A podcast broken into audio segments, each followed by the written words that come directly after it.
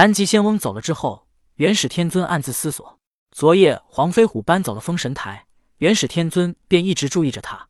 可观察了一番，他并未看到什么。他相信黄飞虎不可能无缘无故知道封神台就是幽冥地府，一定有人提醒他。可直到最后，元始天尊也没观察到什么，索性便不再注意了。不管你从何处得知封神台就是幽冥地府，只要笔依然在我手中，谅你也翻不起什么风浪。东岳大帝只是一个名，如你违逆我，我自有方法将你替换。想到这里，元始天尊闭上了双眼。黄飞虎同五鬼一道把封神台搬到泰山之下，然后他便开始到处找童天。此时的童天已经隐藏起来，元始天尊能感觉到黄飞虎闹出那么大的动静，童天自然也感觉到了。动静这么大，童天相信。这三界圣人一定都盯着那黄飞虎。本来黄飞虎把封神台搬到泰山，这是他一个很正常的举动，他也有这个权利。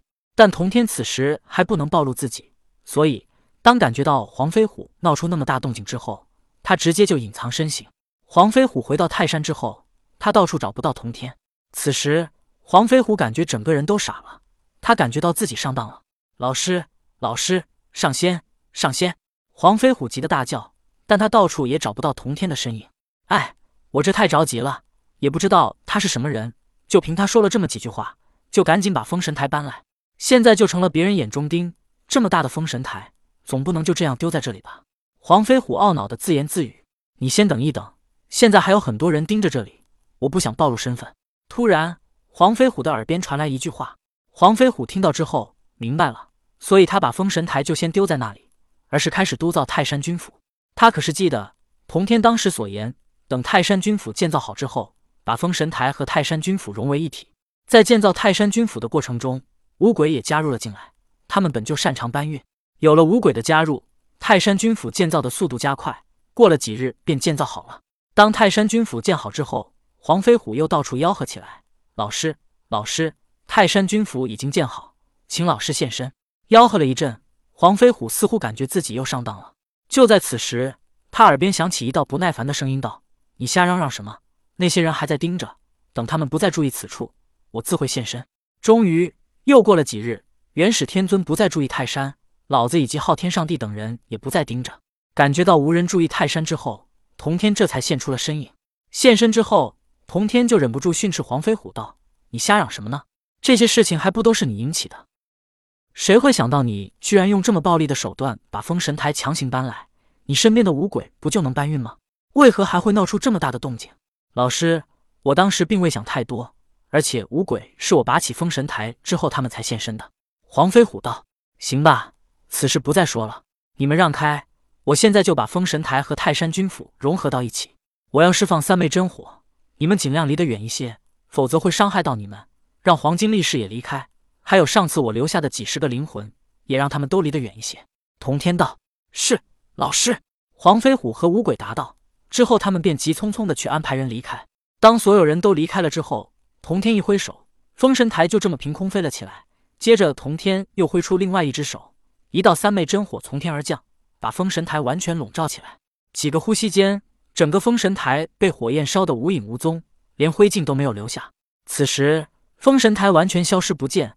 可童天一只手依然保持着平托的状态，仿佛他手中还托着什么。而在此时，童天又挥了一下另外一只手，此时在他面前那庞大的泰山军府也突然燃烧起来，一瞬间也消失的无影无踪，同样连灰烬都没有留下。之后，童天依然平举的一只手突然用力往前一丢，轰！一声巨响，夹杂着无边的震动，整个泰山都仿佛颤抖起来。在此之后，璀璨的光芒闪过，一片虚无之中。闪动着一座虚幻的泰山军府，而封神台却已经消失不见。当一切都平静下来之后，黄飞虎急急来到童天跟前，道：“老师，好了吗？”童天点点头道：“不错，已经好了。你可将意识进入泰山军府，其中一切你便会明了。”黄飞虎听了之后，急忙走进虚幻的泰山军府，然后将自己的意识延伸。轰！在这一瞬间，整个泰山军府内的情形全都出现在他脑海里。可是此时，黄飞虎还是感觉到不对劲儿，因为他感觉到在泰山军府之外还有更广阔的空间，那广阔的空间很大很大，跟他在封神台里的情况一样，根本感觉不到边际。黄飞虎知道，这确实是同天将泰山军府与封神台融合到一起了。幽冥地府是储存死后生灵的灵魂之地，它确实更适合在虚幻的空间里。而黄飞虎感觉到的不对劲儿，是他只能掌控泰山军府，而不能掌控整个幽冥地府。老师，我根本无法掌控这整个地府。黄飞虎说道。不错，你当然无法掌控整个地府，你只能掌控泰山军府，那是你的府邸，你自然可以掌控。同天道。可是老师，我作为东岳大帝，如果不能完全掌控地府，又怎么能控制那些灵魂呢？万一这些灵魂当中有一些强悍的灵魂，我不是对手呢？地府的秩序不就乱了？黄飞虎道：“权力需要制约，你想想当年的纣王文太师战死，导致他的权力更加无人能制约。如果你独掌地府，会不会像纣王一样残忍暴力呢？”童天道：“老师，我不是那样的人。”黄飞虎道：“如果你不是，你更不用在意是否能完全掌控地府。如果你是，这也能很好的制约你，以免你刚愎自用。不过你也可以放心，在泰山军府内，无人能伤害你。”童天道。